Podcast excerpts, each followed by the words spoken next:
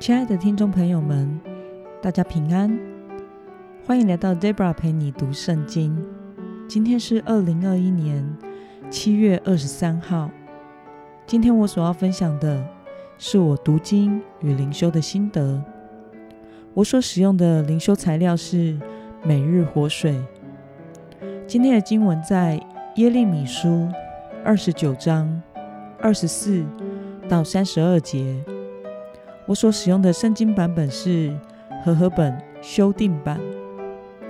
你要对尼西兰人示玛雅说：“万军之耶和华以色列的神如此说：你曾用自己的名送信给耶路撒冷的众百姓和玛西亚的儿子西番雅祭司，并众祭司说：耶和华已经立你西番雅为祭司，代替。”耶和耶大祭司，使耶和华的殿中有总管，好把所有狂妄自称先知的人用枷枷住，用锁锁住。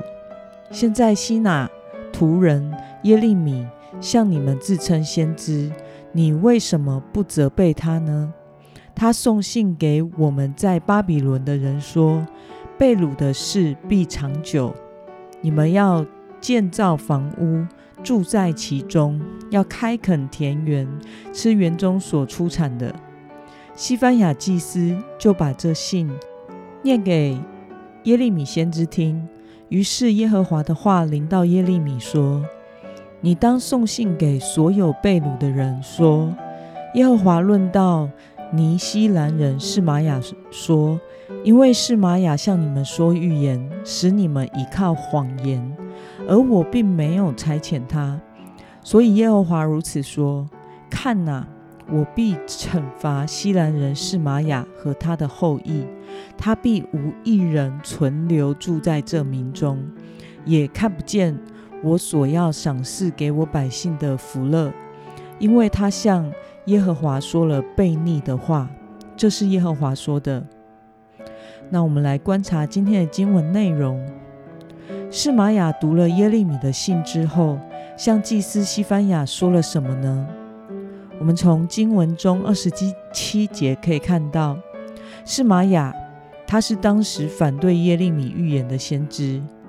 读了耶利米的信之后，他就向祭司西番雅告状，说耶利米是自称先知，并且鼓吹百姓投降巴比伦，是卖国贼的行为，小看。和背叛的神，应该要责备他。那么，神如何审判假先知示玛雅呢？我们从经文的三十一到三十二节可以看到，神说他并没有差遣示玛雅，示玛雅的假预言使犹大百姓倚靠谎言，所以上帝必要惩罚示玛雅和他的后裔。因为他的言行才是背叛神的。那么今天的经文可以带给我们什么样的思考与默想呢？为什么上帝不仅惩罚释玛雅本人，并且还要惩罚他的子孙呢？我想是因为一个父亲的作为必定会影响他的儿女。上帝赐福一个人。必定也将使他的家庭蒙福，而一个人作恶被上帝惩罚，也必定给他的家庭带来不好的影响。但是我们的神是慈爱的神，他的赏其实远远大于他的罚。他是这么样热切的爱着属他的百姓。从旧约圣经生命记五章九到十节可以来看到。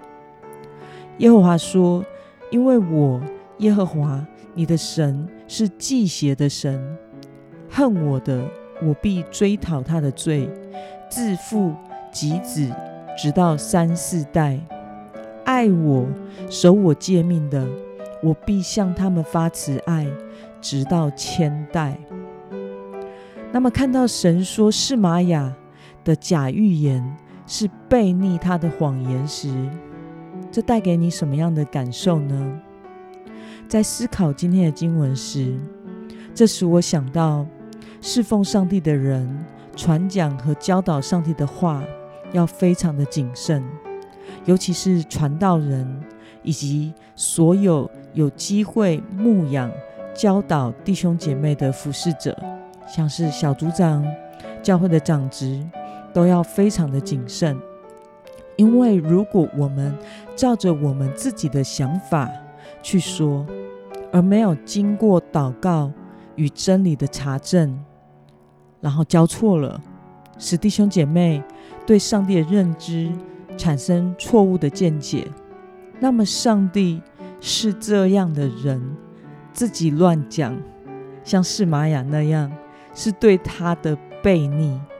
上帝说这样的人所说的。是谎言，因为上帝并没有差遣他来对他的百姓传讲，并且他讲的也与上帝的心意相违背。因着示玛雅的假预言，使犹大百姓听信谎言，而没有走进上帝恩典的旨意中。那么，如果我们在教会中照着我们自己错误的认知教导错了，会对教会的弟兄姐妹造成多么大的影响呢？过去的我的确没有那么的谨慎的看待我所教导的每一句话，但是今天的经文提醒了我，我的每一句话、每一句教导都必须是从神而来的，不然就会对他的百姓造成极大的影响。因此，我们需要好好的祷告。并且要用心研读、默想上帝的话，查考清楚，再做教导，不要成为像释玛雅这样的服侍者。那么，今天的经文可以带给我们什么样的决心与应用呢？你是否有过在神所说的话与世界所说的话相冲突的时候？为了成为一个能分辨神旨意的人，你应该下怎样的决心呢？属神符合真理的价值观与属世界的价值观本来就是相冲突的。为了能成为一个能分辨上帝的旨意，并并且坚守真理的人，我想我们必须天天的连于神，亲近神，并且熟读他的话，时常查考与默想上帝的话语。不看那些来路不明、世俗化的神学观的书籍，不听那些来路不明、似是而非讲道教导，不要接受不认识的人为自己按手、发预言祷告。让我们尽量处在一个属乎真理的环境中，然后以敬畏、谦卑与顺服的态度来看待神的话。行出神所教导我们应该有相对应的行为。让我们一同来祷告。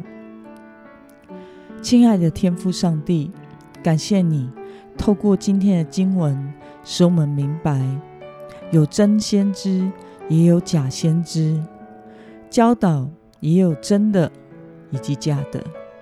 求主赦免我曾经对你的话语不够谨慎。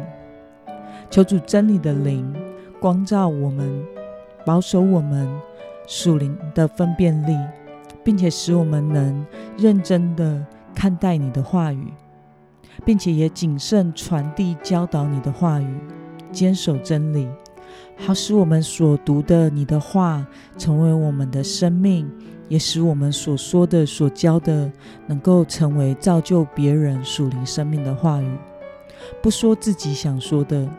不教上帝没有吩咐的，主啊，求你使我活在你话语的光中，奉耶稣基督的名祷告，阿门。